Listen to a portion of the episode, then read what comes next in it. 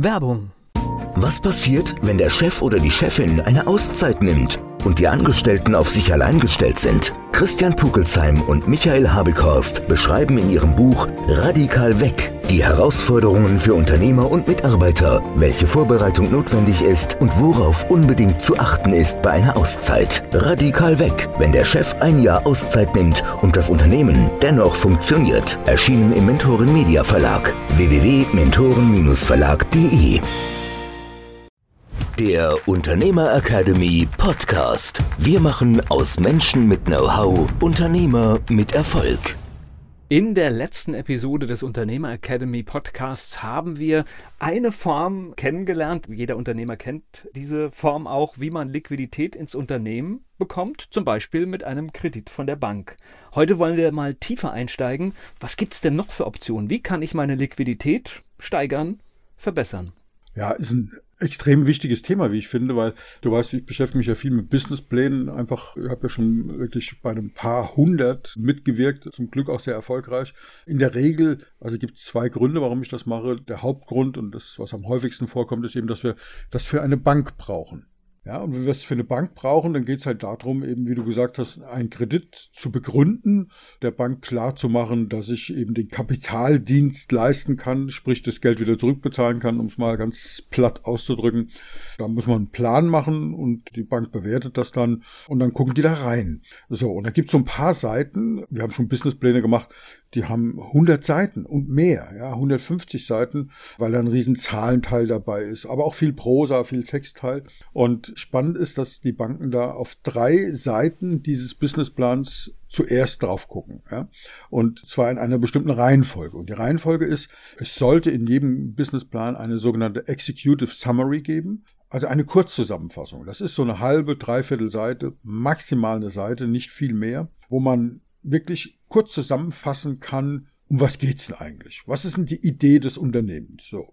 Und möglicherweise nur eine halbe Seite oder ein bisschen mehr, dass ich das ganz, ganz schnell querlesen kann. Ah, okay, die drei wollen da einen Verlag gründen. Alles klar. Ich weiß, um was es geht, ja. Und der Verlag ist so und so positioniert. Oder was auch immer. Das ist trivial, ja. Brauchen wir jetzt nicht drüber zu reden. Aber das ist die erste Seite. Die zweite Seite ist witzigerweise nicht die Seite Rentabilität. Also rentiert sich das denn eigentlich, was die da machen? Machen die da genug Gewinn? Kommt da genug bei Raum? Ja, also deswegen Rente, Rentabilität, rentiert sich das? Sprich, das ist die Gewinnseite. Die ist für die Bank im ersten Schritt gar nicht so spannend, sondern viel spannender ist im ersten Schritt die Seite Liquidität. Und dann denkt man, Liquidität, ja, ich habe jetzt hier wenig Geld, das stimmt, aber Hauptsache wir machen Gewinn am Ende des Jahres. Nee, für die Bank ist die Liquidität tatsächlich wichtiger wie die Rentabilität. Ja? Und dann kommt eben an dritter Stelle natürlich die Rentabilität, klar nur zur Vollständigkeit halber. Aber warum ist die Liquidität so wichtig? Ja, und das ist ein Thema, mit dem wir uns heute so ein bisschen beschäftigen wollen. ich setze noch einen oben drauf. Es ist nicht nur für die Bank am wichtigsten, sondern auch für die Unternehmerin und den Unternehmer. Ja, absolut. Das hat ja, wenn es eine Kapitalgesellschaft ist, sogar richtig rechtlich weitreichende Folgen. Ja? Also wenn du jetzt mal über so ein unangenehmes Thema wie Zahlungsunfähigkeit redest, ja, dann kann das eben passieren, dass das Unternehmen eigentlich in der Gewinnzone ist, aber dennoch zahlungsunfähig ist. Insbesondere ja. bei der Unternehmergesellschaft ist das sehr schnell ein, ein ganz großes Risiko. Absolut, ja. Bei GmbHs, bei allen möglichen Sachen, ja. Das, ich, habe jetzt bewusst die Unternehmergesellschaft genannt, weil die, die UG kannst du mit 3000 Euro Stammkapital gründen und da kann ich Gewinn erwirtschaften, aber bekomme ich eine Rechnung über 4000 Euro, die ich nicht zahlen kann, ist es schon problematisch. Ja, ja, klar. Da müsste ich mal meinen Steuerberater fragen, weil jetzt, wo du es sagst, ich finde es extrem spannend, man kann eine UG auch mit einem Euro gründen. ja, dann wird es noch heftiger, ja. Das ist eine spannende Frage an der Stelle. Aber du hast natürlich vollkommen recht, klar. Das spielt eine große Rolle.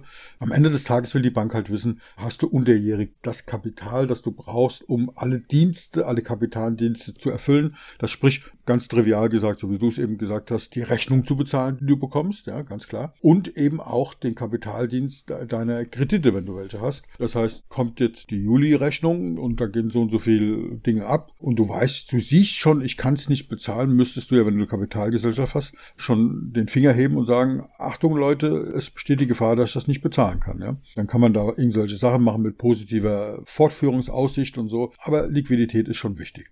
Machen wir nochmal, ich glaube, da haben wir schon mal drüber gesprochen, folgendes Szenario, was halt, oder zwei Szenarien, die sehr häufig vorkommen. Das erste Szenario ist, du hast ein saisonales Geschäft, ja, was im Sommer vielleicht ein bisschen wegen Urlaubszeit ein bisschen nach unten geht und vorher und hinterher stark boomt. Dann läuft das so, dass du zum Beispiel, nehmen wir mal an, im Juni richtig gute Umsätze und auch Gewinne aber vor allen Dingen Umsätze machst, ja, und auch viele Einnahmen generierst. Du hast dann also viel Geld in der Kasse, alles gut, hantierst damit und dann kommt der August, alles in Urlaub, du hast wenig Einnahmen.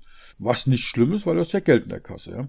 Und dann kommt irgendwann im September wenn du eine Dauerfristverlängerung hast, ja, weil du zum Beispiel einen Steuerberater hast, Dauerfristverlängerung bei der Abgabe der Umsatzsteuererklärung, also wo du erklärst, was hast du an Umsatz gemacht gegenüber dem Finanzamt, erklärst du das. Umsatzsteuererklärung heißt das Ding. Und dann haben viele Unternehmer und Unternehmerinnen eben eine Dauerfristverlängerung. Das heißt, sie brauchen erst einen Monat später als normalerweise abzugeben. Das bedeutet, wenn der Juli rum ist, müsstest du eigentlich am 10. August die Steuer erklärt haben. Und dann sagen, oh, ich bin noch nicht fertig, habe die Unterlagen noch nicht zum Steuerberater geschickt, der hat noch nicht gebucht, der hat so viel zu tun. Und deswegen hat das Finanzamt gesagt, wir sind es leid. Also wenn du wirklich einen Steuerberater hast, dann verstehen wir das, dann darfst du das einen Monat später abgeben. Ich bin da nebenbei bemerkt mittlerweile von weg, weil es viel, viel mehr Nachteile hat wie Vorteile. Wenn du vernünftig buchst, wir haben ja schon mal eine Folge gemacht über LexOffice oder ähnliche Systeme, dann hat das viel, viel mehr Vorteile, wenn du, wenn du es zeitnah machst, ohne Dauerfristverlängerung. Aber die meisten haben es eben. Dann passiert Folgendes. Wie gesagt, Juli hohe Einnahmen, August niedrige Einnahmen. September erklärst du den Umsatz vom Juli und das bedeutet dann, dass du natürlich für diese hohen Einnahmen Steuern zahlst, Umsatzsteuer. Du musst dir dann zurückbezahlen. Du hast aber im August gar keine Einnahmen gehabt und hast aber alle Liquiditätsaufgaben sozusagen aus dem Cash gelöst und sollst jetzt plötzlich diese hohe Summe an Umsatzsteuer dem Finanzamt zurückbezahlen. Hast das Geld aber nicht, ja. Das ist so einer der ganz, ganz häufigen Gründe. Dazu kommt noch, dass manche Kredite zum Beispiel quartalsweise abgerechnet werden, ja. Dann ist das auch ein bisschen duselig, ja. Dann denkst du, ah letzten Monat war nichts, diesen Monat ist nichts und dann kommt eben die geballte Faust dreimal, ja. Also das gibt so, so, so Dinge, die, die jährlich fällig werden, wie bestimmte Steuern oder Versicherungen halbjährlich und so. Das muss man alles auf dem Schirm haben, weil das die Liquidität beeinflusst, ja. Deswegen muss man halt einen Plan machen, das nur nebenbei. So, jetzt haben wir also diese Liquiditätsengpässe und das, was du immer wieder sagst, und das ist ja so die bekannteste Gründerfalle schlechthin. Im ersten Jahr läuft es, im zweiten Jahr läuft es gut und dann sagt das Finanzamt, hey Leute, wie wäre es denn, wenn ihr mal eure Steuer erklärt? Ja, also nicht die Umsatzsteuer, sondern generell eure Umsätze und, und alles, was ihr da so treibt. Und dann kann man da ein paar Mal sagen, ja, wir sind doch nicht so weit und dann kann man auch Fristen verschieben und irgendwie nach drei Jahren gibt man dann ab und dann sagt das Finanzamt, oh, guck mal, das erste Jahr war nicht so toll, aber das zweite Jahr war gut, das dritte Jahr war sehr gut. Wir rechnen jetzt hoch, das vierte Jahr wird noch besser und dann darfst du für diese letzten drei Jahre inklusive der Voraussetzung fürs vierte Jahr nachzahlen und vorauszahlen. Und das ist der technische Tod für ganz, ganz viele junge Unternehmen und kommt auch immer wieder in der Unternehmensgeschichte vor. Also das heißt, das ist jetzt der, die klassische Gründerfalle, wie du sie nennst, aber die passiert auch nach 10 Jahren oder 15 Jahren wieder. Es gibt immer mal ein Jahr, das komplett aus der Reihe schlägt. Das gibt es immer wieder. Und das ist auch nicht planbar, solche Dinge passieren und die holen dich dann halt immer mit dieser Zeitverzögerung ein. Genau, das ist das Stichwort, das passende, diese Zeitverzögerung. Wenn du die Chance hättest, das zu glätten, ja, dass man sagt, ich betrachte hier einen Zeitraum von, keine Ahnung, zehn Jahren und mache dann Mittel oder so, dann wäre alles gut, ja. Wir haben jetzt gerade die Tage wieder so einen Fall diskutiert, dass wir Einnahmen generieren, die im Verlag zum Beispiel, die aber vierteljährlich abgerechnet werden und erst nicht im dritten Monat, also nach dem dritten Monat abgerechnet werden, sondern nach dem vierten Monat kommt dann Einkommensstrom. Das ist, wenn das Ding läuft, völlig problemlos. Ja. Am Anfang, wenn du das Geld brauchst, weil wenig Einnahmen da sind, dann sagst du, ja, auf dem Papier habe ich die Einnahmen, aber Liquidität habe ich noch nicht. Ja. Also ich habe hier eine Abrechnung bekommen, das war bei uns so, ich habe hier eine Abrechnung, da freuen wir uns alle, dass wir auch Gewinn gemacht haben, aber das Geld ist eben noch nicht da, weil die sagen, ja, wir zahlen äh, vierteljährlich aus, damit es handhabbar wird und überhaupt eben am Ende des, nicht am Ende des dritten Quartals, sondern am Ende des vierten Monats jeweils, ja, gebündelt sozusagen. Das musst du liquiditätmäßig einfach hinkriegen. Ja? Das ist immer wieder, wie du richtig sagst, im Unternehmeralltag normal. Lass uns doch mal ein paar Dinge, wie stelle ich denn Liquidität sicher? Was kann ich machen? Was kann ich alles tun? Also zunächst mal, das Einfachste ist mal zu gucken nach dem Zahlungsrhythmus der Rechnungen, die du deinem Kunden stellst. Ich habe ganz, ganz viele Leute, die sagen mir, nein, man kann die Rechnung nur nach erbrachter Leistung stellen. Ja, das ist in manchen Bereichen sicherlich richtig und auch Usus. In bestimmten Bereichen, in meinen Bereichen zum Beispiel gar nicht. Also, wenn du einen Kühlschrank kaufst, dann bezahlst du den, wenn er geliefert wird, ja, oder wenn du ihn abholst, aber nicht im Voraus. Wobei es durchaus Situationen gibt, wo du sagst, was weiß ich, du gehst jetzt, wenn du es klassisch im Markt kaufst, dann zahlst du auch manchmal an. Auch das gibt es. Richtig, ja, um das zu reservieren, ganz genau. Das heißt, umgekehrt für das Unternehmen einen Teil der Liquidität schon zu bekommen, ist eine Anzahlung. Das ist, wir können es ja umdrehen, wir können es aus beiden genau, Richtungen betrachten. Stimmt, genau.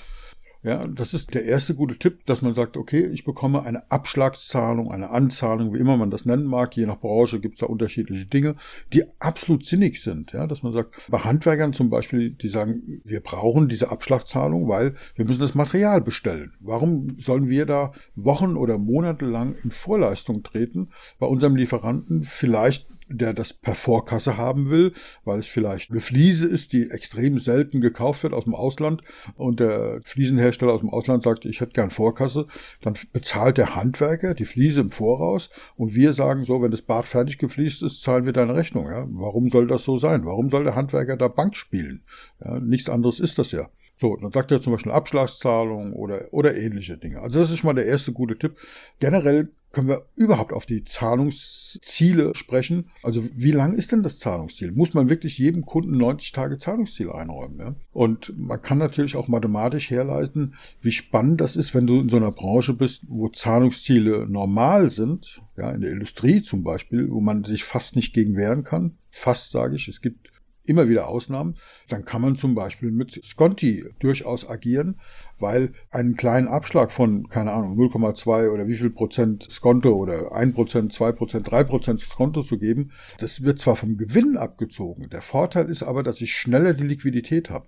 Und wenn ich auf der anderen Seite eine Finanzierung dagegen stehen habe, um die tägliche Liquidität sicherzustellen, ist dieses Konto immer noch billiger, wie das auf der anderen Seite mit einem Kontokorrent zum Beispiel zu finanzieren. Genau, also ja, klassisch, diese Situation ist billiger, als wenn ich jetzt, ich weiß gar nicht, wie die Zinsen da gerade sind, aber sie sind wahrscheinlich trotz der Situation immer noch zweistellig durchaus bei dem einen oder anderen Kontomodell. Ich glaube, bei den meisten, das ist ja das, wo die Banken sagen, ja, guck mal, das ist doch nur kurzfristig, wir bieten dir einen großzügigen Kontokorrent, weil das ist das Einzige, was, was sie kriegen. Einen normalen, richtigen Kredit, der vielleicht sogar abgesichert ist über ein Gebäude oder sowas, also über eine Immobilie. Was gibt's da an Zinsen, ja? Ja, da ist nichts mehr. Da habe ich manchmal sogar Mitleid mit den Banken.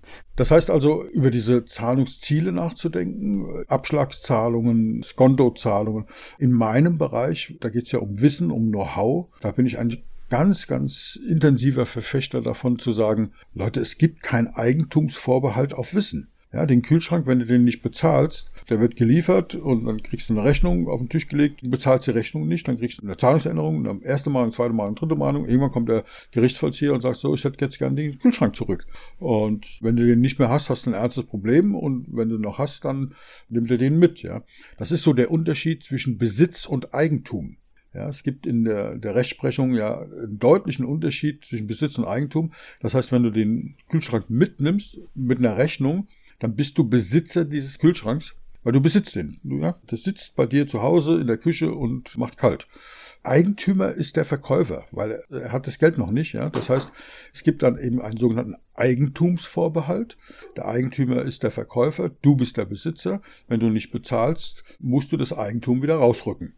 Ja, dann ist der Eigentümer auch gleichzeitig wieder Besitzer. Das ist eine Geschichte, wenn du Know-how verkaufst und sagst, ich kann jetzt die Rechnung nicht bezahlen, ich würde sie gerne und es ist auch alles in Ordnung, du hast mir tolles Know-how geliefert, aber ich kann es nicht zurückgeben, dann versuch mal dieses gelernte Know-how zurückzugeben. Es geht nicht. Ja, rein technisch geht's nicht. Selbst wenn du das zurückgeben wolltest, wir haben noch nicht diese Pille, diese Vergessenspille, nimm die rote oder die, die blaue Pille. Das ist halt im Fernsehen und im Kino ist das ein Bild, wo sich jeder vorstellen kann, über welchen Film ich rede. In Natura ist das schwierig, ja. Man kann also Wissen nicht zurückgeben. Deswegen reden wir da über Vorkasse. Aber das sind so, über diese Zahlungsziele lassen sich tolle Geschichten machen, aber es gibt noch viel, viel spannendere Sachen. Die sind deswegen spannend, weil die meisten das gar nicht auf dem Schirm haben. Kannst du dir vorstellen, was, was würdest du noch machen? Du hast ja auch immer coole Ideen. Es gibt eine Menge, Menge Geschichten, was mir schon eingefallen ist, wo ich auch dran beteiligt war. Wir hatten bei einer Gesellschaft, in der sehr viel investiert wurde, sehr viel Technik gekauft und haben sie dann aber über eine Leasinggesellschaft quasi verkauft und wieder zurückgeleast. Also Leasing ist genau das richtige Stichwort. Das ist sehr, sehr spannend. Was ist jetzt der Unterschied, wenn du das, die Maschine, das Gerät, was auch immer, oder gibt ja sogar Software, die man leasen kann, also Homepages kann man mittlerweile leasen. Was ist jetzt der Unterschied? Du könntest die auch finanzieren, weil das kostet das gleiche im Monat, ja. Meistens ist sogar Leasing ein Ticken teurer. Es ist teurer. Na, also ich meine, wir haben es gemacht, weil wir wollten eine bestimmte Konfiguration haben und wollten sie uns auch selbst zusammenstellen und das war einfach die Idee und dann haben wir der Leasinggesellschaft gesagt, hier, schaut euch das an, würdet ihr das kaufen? Und die haben ja gesagt und du kannst die Rechnung, die dann kommt, komplett absetzen. Ja, du kannst die Rechnung die kommt, nicht komplett absetzen, sondern du kannst die monatliche Rechnung die genau. komplett absetzen. Ja. Und das ist einer der ganz, ganz großen Vorteile vom Leasing. Wenn du eine Maschine kaufst, sagen wir für 10.000 Euro, und dann musst du die, weil es einfach einen bestimmten Wert überschritten hat, abschreiben nennt man das. Da gibt es verschiedene Abschreibungsmodelle. Wir machen jetzt hier keinen Steuerberatungskurs, ja, aber man kann hier linear abschreiben, degressiv, progressiv abschreiben über verschiedene Jahre. Das richtet sich danach, wie lang ist denn dieses Maschinenteil zu verwenden. Ja, da gibt es Sachen, Computer drei Jahre, weil nach drei Jahren sind sie veraltet oder fünf Jahre, Büromöbel vielleicht 10, 15, 20 Jahre. Da gibt's Listen, fragt euren Steuerberater, wer weiß das. Und das bedeutet, du hast zwar eine Ausgabe von 10.000 Euro, aber dein Gewinn wird nur sozusagen, wenn das 10 Jahre sind, dividiert durch 10, dividiert durch 12. Das ist das, was du monatlich abschreiben kannst, sozusagen an Wert. Und das bedeutet, da musst du Steuern bezahlen, was wieder Liquiditätsnachteile hat. Während wenn du das zum Beispiel das gleiche Gerät, was eigentlich eine Abschreibung hätte von zehn Jahren, ich sage jetzt mal, über fünf Jahre liest, ja, oder über drei Jahre, 36 Monate oder sowas, dann sind natürlich die Raten, die du da zahlst, deutlich höher auf der einen Seite, aber wie du vollkommen richtig sagst, das sind ja keine Finanzierungsraten, sondern das sind echte Kosten. Das ist der Unterschied zwischen der Finanzierung und Kosten. Diese Kosten kannst du monatlich in voller Höhe absetzen. Das brauchst du nicht abzuschreiben. Und zwar der Grund ist ganz einfach, du bist Besitzer der Leasingsache, aber nicht Eigentümer. Das Eigentum verbleibt beim Leasinggeber. Und das ist der Grund. Und der stellt dir das zur Verfügung, vermietet dir das sozusagen. Und diese Mietkosten, das ist wie, wenn du ein, ein Büro mietest, dann musst du das Büro ja auch nicht abschreiben. Das gehört dir ja nicht. Sondern du hast monatliche Kosten, nämlich Miete. Und die kannst du natürlich in voller Höhe abschreiben. Und auch die Umsatzsteuer, die da drauf ist, kannst du auch in voller Höhe abschreiben. Und ähnlich ist es bei Leasingraten. Also Leasing ist ein spannendes Modell. Auch ähm, planbar. Also auch darum, das ist ja auch immer ein Pluspunkt. Das heißt, du weißt ganz genau, was in den nächsten vier, fünf Jahren passiert.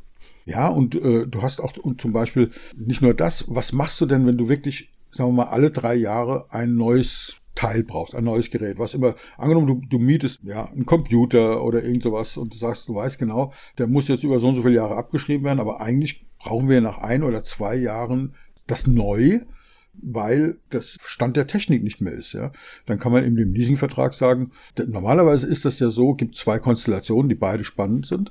In der einen Konstellation sagst du der Leasinggesellschaft so, guck mal, der Leasingvertrag ist jetzt ausgelaufen, hier habt ihr die Kiste wieder. Ja, und dann wird das zweitverwertet. Das ist übrigens eine schöne Methode, günstige, sehr gute, gebrauchte Geräte zu kaufen. Ja. Mal bei Leasinggesellschaften gucken, weil die haben die sogenannten Rückläufer. Also die haben die Rückläufer aus nicht bezahlten Leasingverträgen, die sind auch sehr spannend, aber sie haben vor allem die ganz normalen Rückläufer. Nach drei Jahren, wo viele Geräte oder Maschinen eben noch absolut in Ordnung sind, aber eben zurückgegeben werden, weil derjenige, der das Gerät geleast hat, ein neues haben will auf dem neuesten Stand der Technik.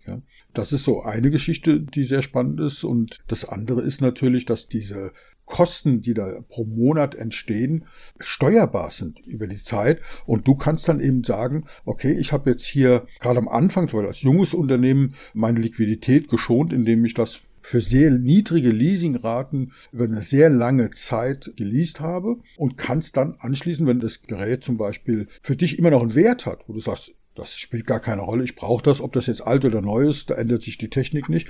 Dann kannst du das der Leasinggesellschaft für einen symbolischen Betrag abkaufen. Und das hat eben auch was mit deiner Bonität zu tun. Das führen wir einen neuen Begriff an. Also es geht nicht nur um die Liquidität, es geht eben auch um die Bonität. Das heißt, wenn du eben da Schulden hast oder Kredite hast, dann macht das was mit deiner Bonität. Das ist bei Leasing anders, ja, weil du eben diese Eigentumsverhältnisse sind dort anders. Das muss man aber von Fall zu Fall entscheiden. Mal ist es ein Vorteil, mal ist es ein Nachteil. Kommt ein bisschen auf die Konstellation drauf an. Du hast jetzt gerade gesagt, man kann auch eine Webseite leasen. Da kommt jetzt gerade bei mir eine Frage hoch. Kann ich eine Webseite zurückgeben? Also rein rechtlich ja. Sonst wäre es kein Leasing. Mhm, okay. Also das, das ist das hohe Risiko, dass die Leasinggesellschaft dort eingeht. Die nehmen die tatsächlich zurück. Du kannst die dann zum Beispiel nach einer, äh, sagen wir, nach drei Jahren oder sowas, könntest du die theoretisch zurückgeben. Du kriegst die dann angeboten für einen Euro oder für die letzte Leasingrate ist dann praktisch, eine Leasingrate ist dann nochmal fällig und dann besitzt du die Webseite. Und manche sagen, ja, nimm sie doch zurück, die ist eh veraltet, ja. Rein faktisch ist das tatsächlich, die müssen die sogar zurücknehmen, ganz Okay. klar. Weil ich finde diesen, diesen Aspekt spannend, weil es gibt ja Unternehmen, da ist gerade die Webseite das erste ganz, ganz große Invest. Und wir haben ja, Ja. gerade gehört, welche Vorteile Leasing bietet. Und wenn ich jetzt sage, ich muss hier vielleicht was für 50, 60.000 Euro entwickeln, um das Business zu starten, dann ist es doch ein gutes Modell, das vielleicht über drei oder vier Jahre zu strecken, sage ich einfach jetzt mal so. Ja, und es geht ja sogar noch länger, ja. Leasinggesellschaften machen das auch über 48 Monate oder je nachdem. Und gerade solche hohe, also wenn du jetzt sagst 1500 Euro für eine Webseite, da sagen die Leasinggesellschaften, ja, theoretisch ja, aber wir machen es nicht, weil der, der Aufwand lohnt sich nicht. Die Kosten, bis da einer hingefahren ist, der Vertrag ausgefüllt ist, sind die 1500 Euro weg, ja. 50 bis 60.000 hatte ich gesagt. Ja, ja, eben, sag Ja, ich ja. okay. Habe ich schon so mitge. Deswegen sage ich ja, für für 1500 Euro wäre das nicht interessant. Aber 50.000 Euro, natürlich machen das Leasinggesellschaften. Ja, die sagen, klar machen wir das. Ja, ist überhaupt kein Thema. Und dann kannst du überlegen, willst du das über eine sehr lange Zeit leasen, dass eben die Leasinggebühren möglichst niedrig sind, deine Liquidität nicht belasten? Oder sagst du, naja, ich habe jetzt am Anfang wenig Einnahmen, aber nach ein, zwei Jahren, wenn jetzt diese Software, zum Beispiel diese Homepage, für so viel Geld auch Erträge bringt, dann kann ich die aus der Portokasse sozusagen nach zwei oder drei Jahren bezahlen. Dann machst du halt einen Leasingvertrag über diese zwei oder drei Jahre. Und unter Umständen, entweder ist die dann komplett bezahlt und du musst nur eine Abschlagzahlung machen, um die zu übernehmen, oder sagst, es bleibt ein Restwert übrig, ja, es ist nur ein Teil bezahlt und du löst das aus und kaufst dir den Rest. Ja. Da muss man steuerlich auch wieder ein bisschen aufpassen. Wir dürfen ja und wollen ja auch keine steuerliche Beratung machen, aber da muss man gucken, dass das Finanzamt nicht sagt, ja, guck mal, das ist in Wirklichkeit kein Leasing, sondern ein Mietkauf. Ja, du hattest also von Anfang an die Absicht, zum Beispiel in dem Fall die Webseite zu übernehmen, dann kann dir das um die Ohren fliegen, weil das Finanzamt sagt, ja, da steht zwar Leasing drauf, aber es ist kein Leasing drin. Das ist in Wirklichkeit ein Mietkauf. Ein Mietkauf ist von der Zahlungsabwicklung identisch, allerdings sind die Besitzverhältnisse anders. Bei einem Mietkauf kaufst du und bist eben Besitzer und Eigentümer. Und eine Gesellschaft, eine Bank zum Beispiel, die sagt, okay, du kannst es verbieten, aber es ist eine feste Kaufabsicht dahinter. Das ist bei Leasing anders und deswegen die An ist die Antwort auf deine Frage ganz eindeutig, ja, die Leasinggesellschaft muss die Webseite zurücknehmen, wollen und können sozusagen, sonst wäre es kein Leasing, sonst wäre es ein Mitkauf. Dann haben wir das geklärt. Aber sehr, sehr spannende Konstellation, gerade für große Projekte, für junge Unternehmen. Und äh, ich war am Anfang, als ich das zum ersten Mal gehört habe, doch, es gibt schon sehr lange, aber doch relativ überrascht, dass ich dachte, naja, eine Maschine, die kann ich zurücknehmen. Und jemand anders kann diese Maschine auch wieder verwenden. Habe ich ja vorhin gesagt, eine tolle Möglichkeit, hochwertige, gebrauchte Maschinen zu bekommen. Auch Autos kann man aus Leasingrückläufern sehr gut kaufen oder was auch immer. Bei einer Webseite, also wenn du eine Webseite für irgendeines deiner Business entwickelst, was soll ich mit dieser Webseite? Das ist aber nicht die Frage, die im Gesetz steht, sondern die Frage ist, nimmst du es zurück, ja oder nein? Ja, dann nimmst du es zurück. Das ist dann tot. Ja, das, das wird nicht Ist mehr schon klar, es ist auch rein rechtlich wahrscheinlich, es ist eher ein rechtliches Modell, aber ich glaube, Richtig. es ist auch rübergekommen, dass alles einer Beratung bedarf und man das nicht unbedarft machen sollte, sondern wirklich Experten dazu ziehen sollte, die einen da ganz klar richtig beraten, wenn man sowas umsetzt. Es gibt noch einen, einen anderen Bereich, der auch sehr, sehr spannend ist und der ab bestimmten Umsatzgrößen interessant ist. Und da reden wir auch wieder von diesen in etwa 50.000 Euro. Also wenn du jetzt ein neues Unternehmen hast oder ein kleines Unternehmen mit 10, 20, 30.000 Euro Umsatz, dann würde ich sagen, naja, ist das Hobby oder ist das schon Unternehmen? Aber wenn du anfängst, so Umsatzgrößen von 50, 100.000 und mehr Umsatz zu machen, dann wird eine andere Liquiditätsschaffungsmethode sehr, sehr spannend.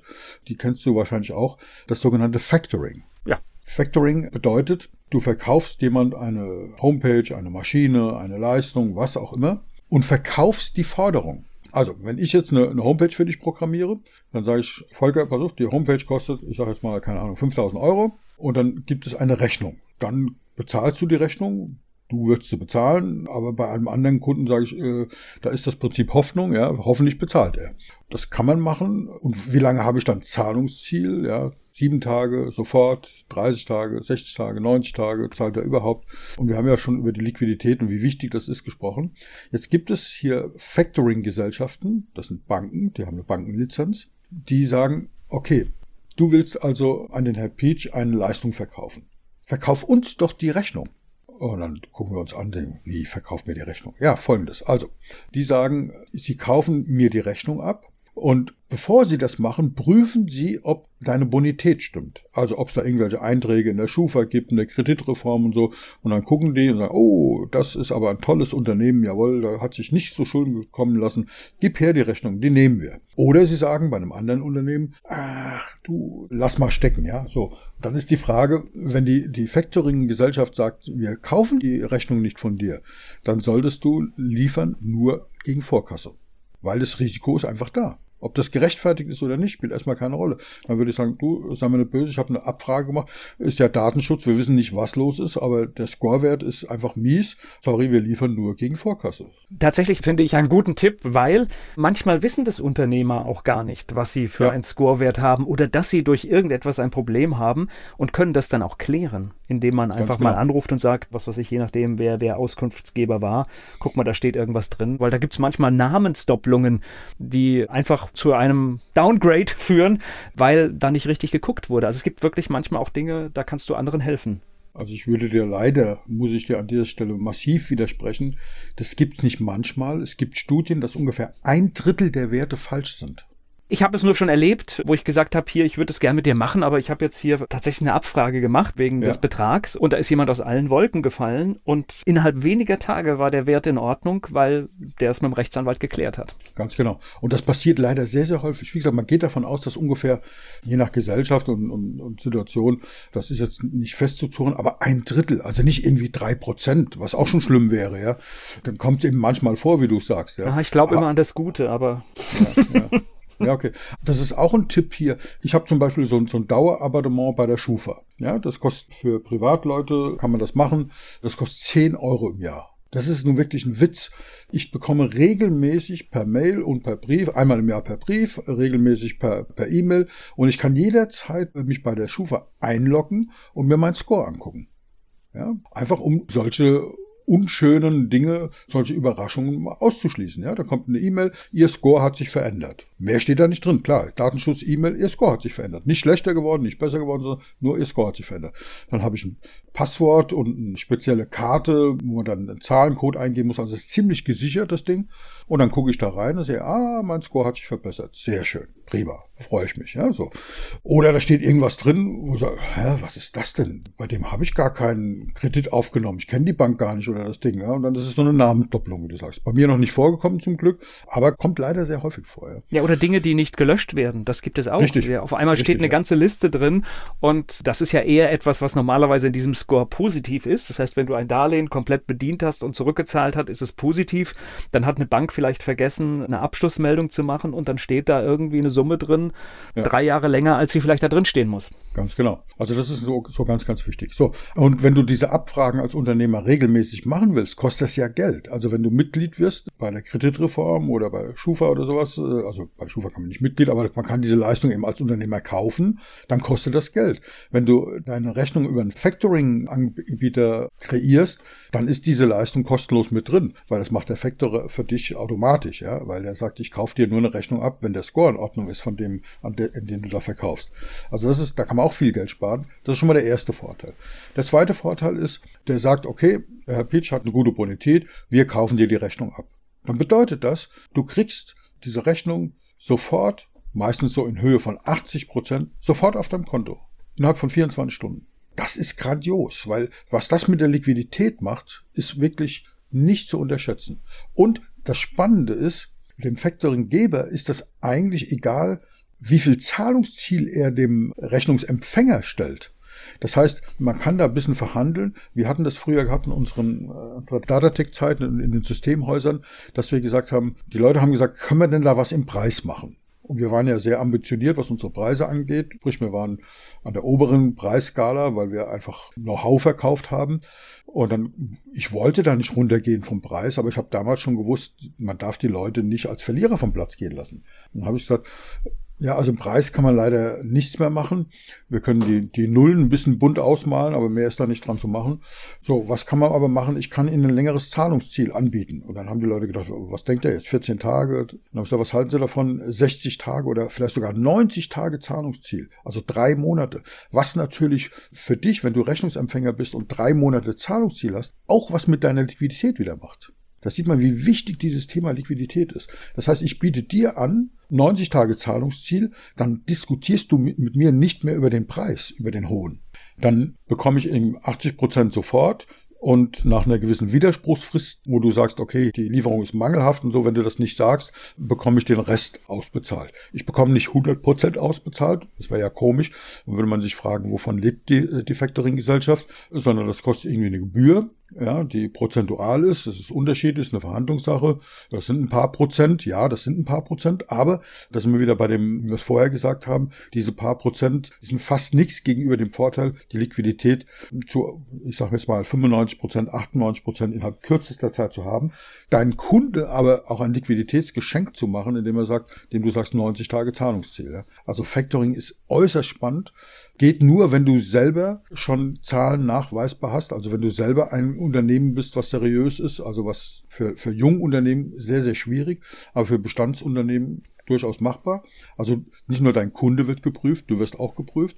Und es geht nur ab bestimmten Umsatzgrößen. Also im Prinzip ist so die absolute Untergrenze 50.000 Euro. Je höher deine Umsätze werden, desto günstiger wird natürlich das Factoring, weil dann äh, der Factoringgeber viel Spaß hat. Ja. Das ist durchaus überlegenswert. Und eine letzte Sache, Manchmal sagen die Leute, ja, ich will das nicht, dann denken die Leute, wer hat irgendwie Schwierigkeiten, wenn die Rechnung nicht von mir kommt, sondern wenn die von der Factory Bank kommt. Das heißt, ja, das mag ein Argument sein, hat aber zwei Aspekte. Der erste Aspekt kann sein, dass ich das bewusst mache weil witzigerweise wird dann die Rechnung viel schneller bezahlt, wie wenn du das machst, weil der äh, Rechnungsempfänger genau weiß, okay, die lassen nicht mit sich spaßen. Wenn ich da das Zahlungsziel verpasse und zwei Tage später zahle, habe ich nicht nur eine Mahnung auf dem Tisch, sondern auch mal ein Gebühren. Das ist vielleicht bei dir, wo du sagst, ach, ich will das Verhältnis mit dem Kunden nicht belasten, ganz anders. Das ist schon mal der erste Vorteil. Ich habe aber äh, auch einen neutralen Gesprächspartner, wenn es mal hakt, ne? Ganz genau. Deswegen muss man sich überlegen, ob ich das wirklich weghaben will. Aber wenn ich sage, nee, ich will das ganz bewusst nicht machen, ja, weil es irgendwie in deinem, in deinem Weltbild komisch aussieht, ja, unberechtigterweise, aber wenn es halt so ist, ist es so. Dann sagen die Leasinggesellschaften, ja, so what? Dann schreiben wir Rechnung in deinem Namen. Ja, und die sind trotzdem verkauft. Ja, das heißt, der Rechnungsempfänger kriegt eine Rechnung, wo deine Firmenadresse draufsteht. Der merkt das also gar nicht, dass die Rechnung verkauft ist. Der kriegt es erst dann mit, wenn er die erste Mahnung bekommt. Ja, und dann ist, wie du sagst, das hat dann auch viele, viele Vorteile, weil du musst dann nicht mit deinem Kunden rumzackern, sondern ein neutraler Dritter. Ja. Ich glaube, wir hatten auch schon mal temporär darüber gesprochen. Mir fällt da halt nur ein, also jeder, der der Selbstständige ist oder die Selbstständige sind ja in der Regel privat versichert, die kennen das System. Also ich kriege von meiner Ärztin als Beispiel keine direkte Rechnung, sondern die kommt über ein Abrechnungszentrum. Im Prinzip ist das genau dasselbe. Ja, ja und niemand, niemand sagt, ja, wieso macht das die Ärztin jetzt? Das ist doch komisch, jetzt kriege ich da von der Büdingen oder wie auch, wie auch immer die alle heißen, eine Rechnung. Völlig normal, ja. Ich habe noch was, was mir einfällt, so diese kleinen Tipps. Ich glaube, wir haben jetzt immer so, so schöne Lösungen, wie du eine Forderung verkaufst, aber tatsächlich, ich erlebe das sehr oft, dass Unternehmerinnen und Unternehmer eine Hemmschwelle haben, wenn sie jetzt zum Beispiel auf Rechnung liefern, auch zu mahnen. Ja. Und das gehört für mich also wirklich auch dazu, dass man ein klassisches Mahnwesen hat. Egal welches Zahlungsziel ich meinem Kunden setze, das bedeutet, ist er drüber, dann erinnere ich ihn. Das ist etwas, was automatisch funktionieren muss. Und es ist erschreckend, wie viele Vorgänge vergessen werden und überhaupt kein böser Wille hinter dem Zahlungsverzug steckt, sondern da ist eine Rechnung falsch abgelegt worden. Und deswegen müssen wir uns melden, wenn wir auf Rechnung liefern. Unbedingt, ja. Das ist wirklich, das geht manchmal ja einfach verloren, ja. Und gibt auch ein gutes Gefühl, weil wenn man das regelmäßig macht, hat man auch ein klares Verständnis für sein Unternehmen. Ja, und man kann das ja auch ein bisschen nett ausdrücken, gibt wunderbare Texte, ja. Es gehört dazu, man darf freundlich erinnern und nachfragen und man darf auch beim zweiten oder dritten Mal dann auch deutlich energischer werden. Wenn man dann Angst hat, dass die, die Kundenbeziehung dort leidet, Warum leidet der andere nicht darunter, dass er dir deine Rechnung nicht bezahlt? Ja? Und ich wollte gerade sagen, also wenn du wirklich vielleicht im schlimmsten Fall eine dritte Mahnung schicken musst oder vielleicht sogar noch anrufen musst, was kann denn mehr leiden als, als eine solche Situation? Also das, äh, bitte, also ich glaube, das können wir abhaken. Willst du noch einen kleinen Text haben für eine Mahnung, ein Beispiel, wie man es auch ein bisschen freundlich machen kann? Mhm. Ja, das ist ja äh, der Punkt. Zum Beispiel haben wir hier im Alltag geht mal was verloren, kennen wir alle einfach ein bisschen menschlich sagen oder man kann ein, ein, kleines Gedicht machen, ja. Die Frau, die unsere Bücher führt, vor Peinlichkeit sich fast geniert, ja, so, und dass ihre Rechnung fällig wäre, ja, so. Und irgendwas zum Schmunzeln, so dass es kann wirklich sein, dass im ersten Schritt das einfach ja, vergessen wird im, im, im Alltag. Das kommt schon mal vor und dann, dann darf man niemand dran erinnern. Dann ist der andere auch dankbar dafür. Ja, also ich, ich schreibe dann gerne irgendwann auch, wenn es Probleme gibt, melden Sie sich. Wir finden bestimmt eine Lösung, Teilzahlung. Und meistens, wenn ich den Brief geschickt habe, ist innerhalb weniger Tage die Rechnung komplett ausgeglichen. Das ist auch so. Okay, dann haben wir das Thema Liquidität aus verschiedensten Blickwinkeln mal ein bisschen beleuchtet. Ich hoffe wenigstens, dass es sehr spannend ist und ja, bei diesen ganzen Themen, viele mögen das nicht. Ja, die sagen, ich beschäftige mich nicht mit Businessplan, ich beschäftige mich, mich nicht mit Zahlen, mit Steuern, mit Rechten, mit Rechnungen verkaufen, mit Factoring, das ist mir alles zuwider.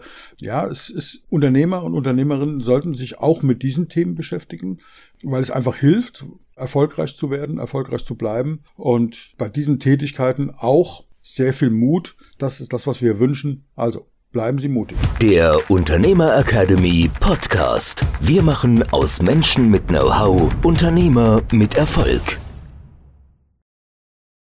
Werbung.